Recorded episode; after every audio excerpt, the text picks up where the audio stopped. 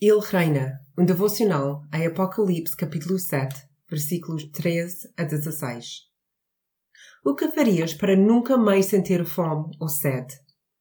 Para a maioria de nós em Portugal, provavelmente esta pergunta não nos motiva muito. Estamos habituados a ser capazes de nos alimentar e saciar a sede sempre que quisermos. Mas imagina que vivias num país em desenvolvimento e que não tinhas comida nem acesso à água potável.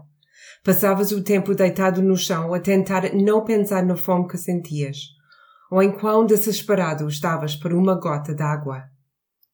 Esta é a imagem que João nos quer passar, enquanto ele ainda está no sala do trono com grande multidão.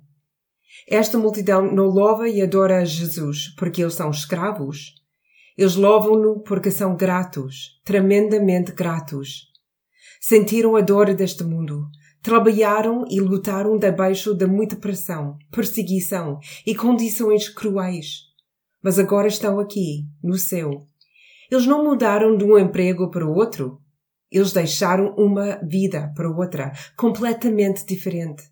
Conseguem cantar porque estão fartos. Conseguem alegrar-se porque a sua sede foi saciada. Conseguem fazer isso durante horas, porque a luz que têm não vem do sol ardente, mas do cordeiro. Tu e eu podemos nunca ter de enfrentar a fome física ou sede. Ou talvez tenhamos, não sabemos. Mas muitas vezes aquilo de que padecemos é igualmente mortal. Sofremos de fome e sede espiritual. Afastamo-nos do pão da vida e da água viva, e aí estamos em apuros. Mas a mesma promessa dada àqueles que lutaram com a fome e sede física, com a perseguição e ódio, é mentida para nós. A fonte da vida é Jesus. Ele quer alimentar-nos e refrescar a nossa alma. Ele quer ser o nosso abrigo para o calor do stress e da pressão que enfrentamos aqui.